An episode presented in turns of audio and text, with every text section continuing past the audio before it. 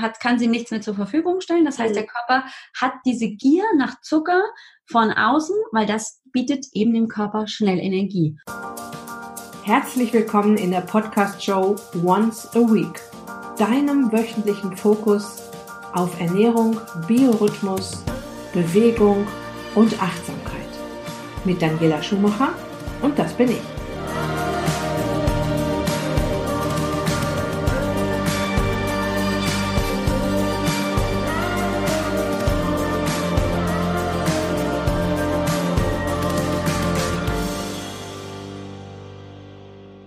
Du bist mittendrin im zweiten Teil des Interviews mit der Hormonspezialistin Alex Broll von Raus aus dem Hormonchaos. Wir beleuchten heute weitere Hormone, die mit einer stagnierenden Gewichtsreduktion zu tun haben können. Und wir gehen nochmal tiefer in das Thema rein, das ich im letzten Facebook Live schon mit euch besprochen habe, euch viele Tipps gegeben habe. Alex wird uns heute nochmal so ein bisschen tiefer in das Thema reinführen. Wieso, warum, weshalb haben wir an den Tagen vor den Tagen oftmals solch einen Heißhunger? Viel Spaß! Also ich würde gerne noch zwei Fragen klären. Ja. Einmal, welche Hormone können noch im Ungleichgewicht sein, wenn es mit dem Abnehmen nicht klappt? Mhm. Und, weil es ist ja nicht nur immer die Schilddrüse. Und wenn noch, wenn wir noch ein bisschen Zeit haben, weil ich glaube, du musst dann auch irgendwann weg oder ich auch, ja. kam noch ein ganz brisantes Thema rauf gestern in meinem äh, Facebook Live. Ähm, wieso habe ich äh, so einen Heißhunger an den Tagen vor den Tagen? Mhm. Ich fing dann an mit, äh, mit den Sexualhormonen, mhm. Östrogen und ähm, Progesteron, aber ich habe mich da ein bisschen verheddert.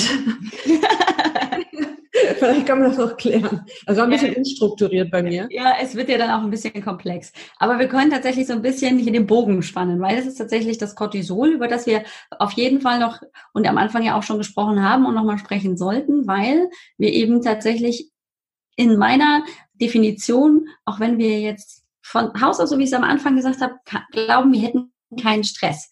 Kann es eben sein, dass aufgrund von auch meinetwegen einer Darmdysbalance, also wenn der Darm nicht so gut funktioniert, genau. die Darmbakterien nicht gut funktionieren, da regelmäßig Stress entsteht. Leaky Gut ist da so eins der Stichworte, die ganz, ganz wichtig sind und wo keiner irgendwie so genau dann sagen kann, ich habe Stress. Ja, weil du kannst nicht in deinen Darm reingucken und er meldet nicht dem Gehirn Stress, Stress, Stress im Darm. Und dennoch kann aber einfach aufgrund dieser Dysbalance im Darm äh, im Prinzip die gleiche Reaktion entstehen im Körper, nämlich dass der Körper Cortisol ausschüttet und ich dann dementsprechend ja, und das ist ja die spannende Geschichte dabei, folgende Reaktionen habe. Ne? Herzfrequenz geht hoch, das wissen wir, das ist auch gut. Ähm, die Blutgefäße machen eng. Was aber ganz wichtig ist fürs Cortisol ist auch, dass der Blutzuckerspiegel steigt.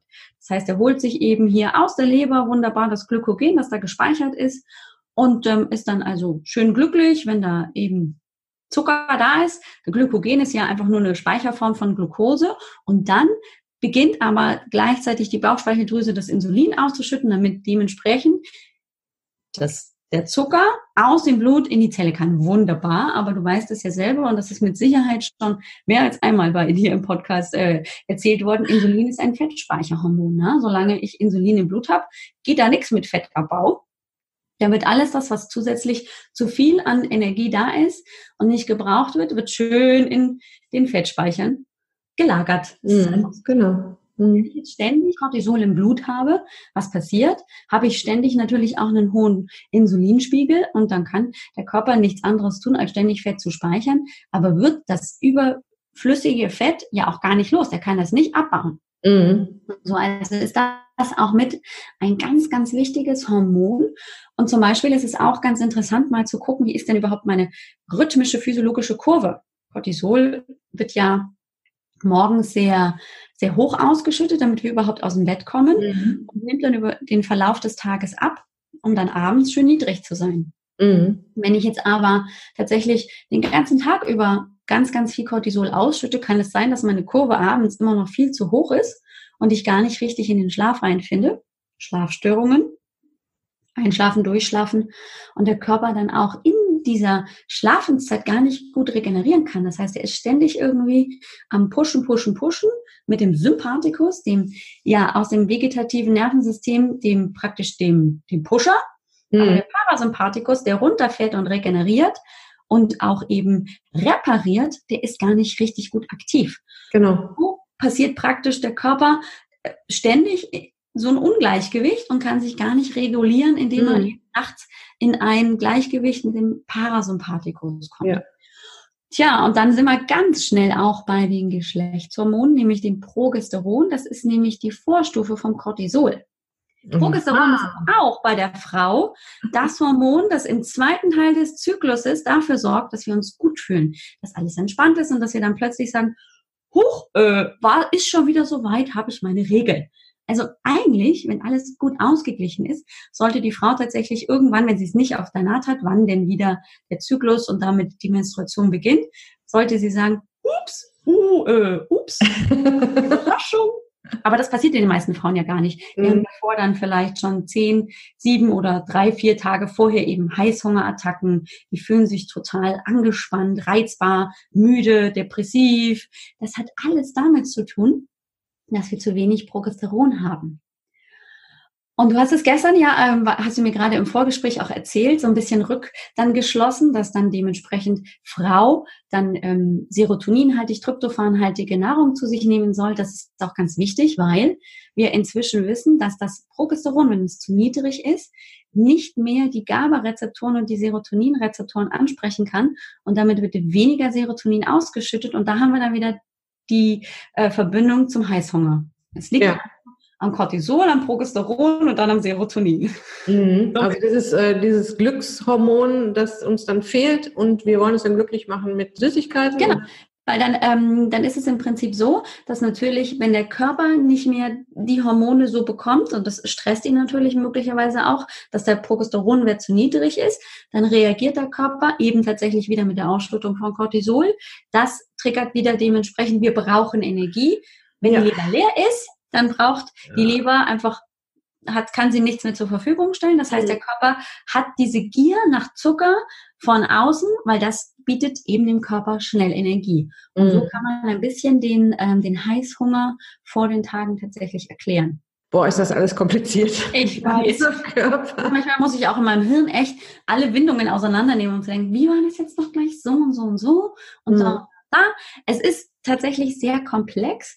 Manchmal ist es auch, finde ich, einfach schön zu wissen, okay, äh, ich habe äh, Heißhunger vor den Tagen, dann esse ich Serotonin oder eben tryptophanhaltig, gucke, dass ich mir vielleicht auch ein bisschen Ruhe gönne, dass der Körper runterfahren kann. Manchmal ist es tatsächlich ganz interessant, dann noch zu gucken, tatsächlich über einen Speicheltest zum Beispiel, habe ich einen Progesteronmangel? Denn wenn ich den im zweiten Teil des Zykluses, wo eigentlich das Progesteron ziemlich hoch sein soll, ausgleichen kann durch Medikamente oder durch eben gute Ernährung und, und, und, dann kann ich gegebenenfalls einfach ja schon an der Ursache dran basteln und dann habe ich in der Folge natürlich auch wieder keine Heißhungerattacken, sondern dann ist eben der Zyklus fein und dann kommt plötzlich, huch, äh, ist sie wieder da, alles klar. Und dann mhm. ist sie mhm. nach vier oder fünf Tagen äh, auch so gegangen und ich bin gar nicht groß beeinträchtigt gewesen. Mhm. Äh, wie kann man, also ich versuche es immer so herzuleiten, wenn wenn es da um die Frage geht, warum kommen unsere Hormone so überhaupt durcheinander? Und ich, ich denke mal, dass es eher im Alter passiert. Mhm. Also je älter wir werden, desto mehr muss man vielleicht da hingucken.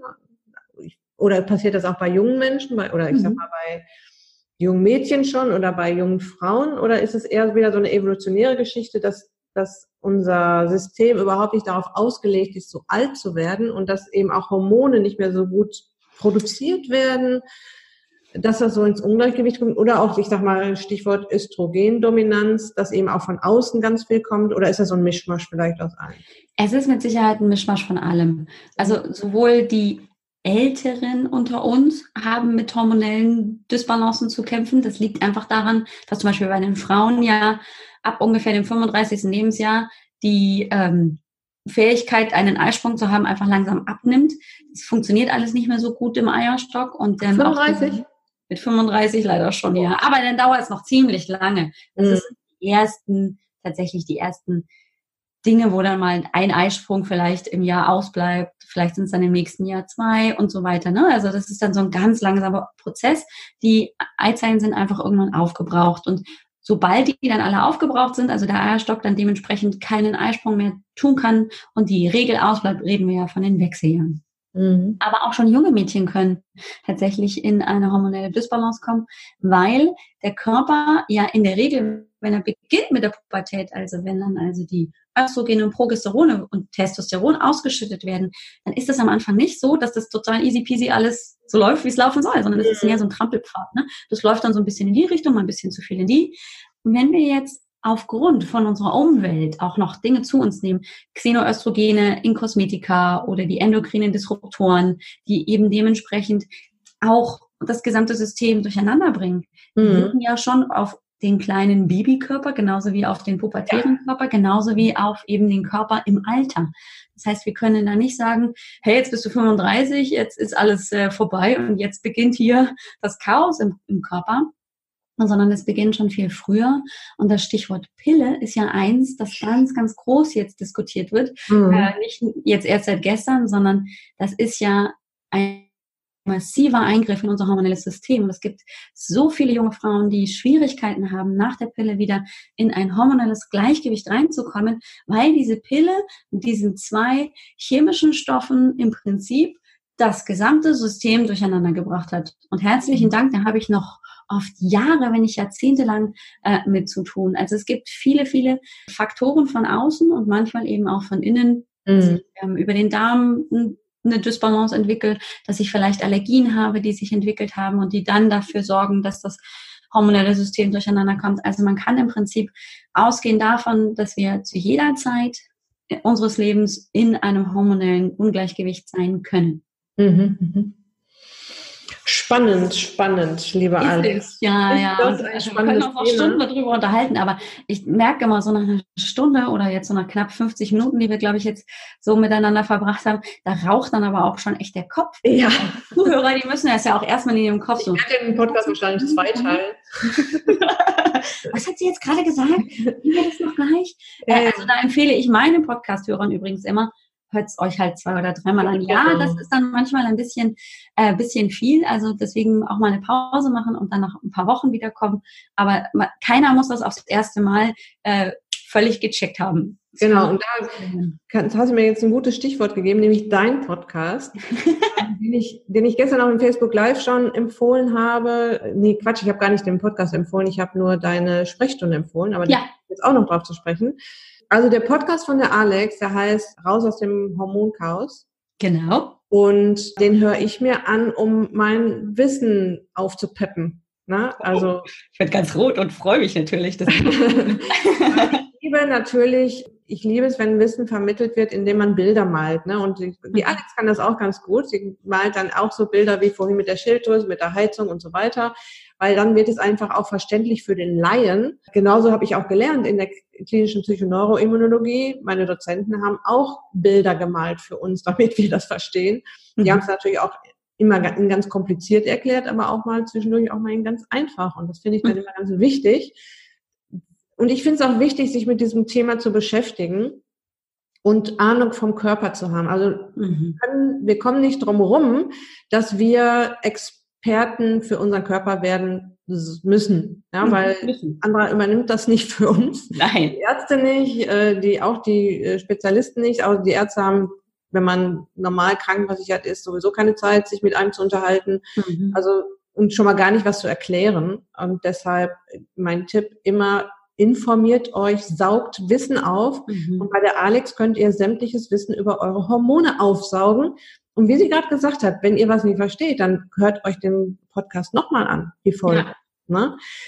Was ich auch empfehlen möchte, und Alex, ich werde das wahrscheinlich auch mal in Anspruch nehmen, ist deine Hormonsprechstunde ja, bzw. Hormonfragebogen. Man kann erstmal sich einen Hormonfragebogen kostenfrei bei der Alex runterladen. Auch genau. Dann sich zu einer kostenlosen, ich sag mal, Schnupper-Hormonsprechstunde genau. melden. Und das finde ich eine super Sache. Kannst du mal ganz kurz sagen, was in deiner Hormonsprechstunde passiert? Also im Prinzip ist es tatsächlich ein 1 zu 1 Gespräch und ich frage halt ganz konkret, was sind denn gerade die Beschwerden, welche Symptome hast du? Hast du den Fragebogen schon ausgefüllt zufälligerweise? Viele machen das nämlich im Vorwege schon und sagen, ich habe da und da und da so viele, so viele Übereinstimmungen. Ich glaube, ich habe das und das und dann erzählen die das und dann kann ich schon ungefähr mit ähm, eben diesen Fragen, die ich dann stelle oder wo ich dann noch mal ein bisschen ausweite und noch ein bisschen mehr wissen will, ziemlich genau ähm, eine Richtung aufziehen Mhm. Ähm, und dann gegebenenfalls schon mal so ein bisschen sagen, okay, ich glaube, da und da müsstest du mal hin und ähm, hast du die und die Probleme auch, dann guck doch da oder da. Und dann erzähle ich aber natürlich auch, was so die nächsten Schritte sein könnten, wie ich dabei auch unterstützen kann. Also wie dann ein Hormoncoaching auch bei mir aussehen würde. Und dann entscheiden sich häufig die Klientinnen, weil sie dann auch sehen, wow, das ist aber ein großes Thema und ich weiß gar nicht so genau, wo ich anpacken soll. Das ist auch völlig klar dass sie sagen, okay, ich will mal die Hormone testen lassen und dann auch mal so eine Idee kriegen, Therapieempfehlung und mal so ein bisschen ausprobieren, wenn ich das äh, naturherkundlich und eben auch über mentale Techniken unterstütze, was dann passiert. Mhm. Äh, manche sagen dann auch, ne, ich will jetzt erstmal tatsächlich den Darm auf Vordermann bringen oder Mensch, ich habe hier auch eine gute Therapeutin vor Ort, bei der will ich das mal ansprechen. Also da geht es nicht darum, dass ich jetzt hier immer das Hormoncoaching verkaufen will, sondern einfach nur, um zu unterstützen, genau da eben dieses Wissen klarer zu kriegen, dass sie, wenn sie auch eben zum Arzt gehen, sagen können, ich habe gehört, das und das ist das so, beziehungsweise ich möchte gerne das und das, einfach damit da Verantwortung bewusste und kompetente Menschen einfach auch sagen können, äh, ich muss nicht komplett dem Arzt vertrauen, sondern ich habe auch ein bisschen verstanden, was in meinem Körper gerade vorgeht. Mhm. Das bringt mir ganz viel ähm, Selbstbewusstsein und Sicherheit, genau. mich dann auch so zu präsentieren. Das ist mir ganz wichtig. Ja, super. Perfekt. Ich habe den Hormonfragebogen schon auf meinem Rechner liegen. du musst ihn nur ausfüllen. Und mir ist nur das aufgefallen mit den Augenbrauen. Da hatten wir schon drüber gesprochen. Ne? Genau, ne? das war die Schilddrüse. Die Schilddrüsenunterfunktion. ja, das bedeutet aber, wenn es nur ein Symptom ist, sage ich auch immer, hey, nicht ausrasten, ähm, dann ist das ein kleiner Hinweis. Aber Sherlock Holmes hat auch nicht nur von einem Hinweis aus gewusst, wer der Mörder ist. okay. So, Punkt. Vielleicht habe ich auch nur einfach Haarausfall. Ja, vielleicht ist es auch so, dass ähm, man könnte auch mal gucken, was macht der Testosteronwert. Also auch der ist ja für unterschiedlichen Haarwachstum und Haarausfall äh, auch zuständig. Also es ist nicht immer nur so, dass die Schilddrüse dran schuld ist, dass es zum Beispiel Haarausfall gibt oder Haarwachstum an verschiedensten Stellen. Mhm.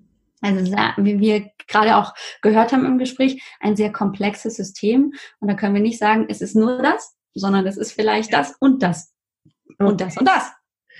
Alex, ich bedanke mich ganz, Sehr ganz gerne. herzlich bei dir für all dein Wissen. Wir haben es jetzt heute ein bisschen angerissen, um euch aufmerksam zu machen, damit, um euch anzuteasern, über den Tellerrand mal hinaus zu blicken, über diesen Tellerrand Ernährung, Bewegung, all das, was ich auch erzähle, diese ganze Licht- und Biorhythmusgeschichte, das gehört natürlich alles zusammen, aber die Hormone spielen halt mit rein. Ja, na klar, hallo. Also, Na, also immer die Ohren jetzt mal spitzen, wenn ihr so ein Thema ähm, wenn ihr da was mitbekommt und auf jeden Fall den Podcast von Alex abonnieren. Ich freue mich über neue Hörerinnen und Hörer. okay, ich sage jetzt erstmal Tschüss, liebe Alex. Ich bedanke mich jetzt nochmal. Sehr gerne. Vielen Dank, dass ich da sein durfte. Das hat mir ganz viel Spaß gemacht. Danke. Und vielleicht bis zum nächsten Mal. Vielleicht machen wir noch eine Folge zu einem ganz speziellen Thema mal. Ja, sehr gerne. Tschüss. Ciao. Ich bedanke mich sehr bei dir fürs Zuhören und hoffe, dass die Alex und ich mit den beiden Hormonfolgen ein bisschen mehr Licht ins Dunkle bringen konnten und dich vor allen Dingen dazu bringen, ein wenig mehr auf die Hormone zu achten, sich das mal ein bisschen genauer anzusehen, falls du gesundheitliche Probleme hast oder auch dieses Abnehmthema hast wo es nicht weitergeht, wo es stagniert, obwohl du schon so viel richtig machst, da mal einen ganz besonderen Blick drauf zu werfen, vor allem auf deinen Stresspegel, auf alles, was Stress im Körper machen kann und auf deine Schilddrüse.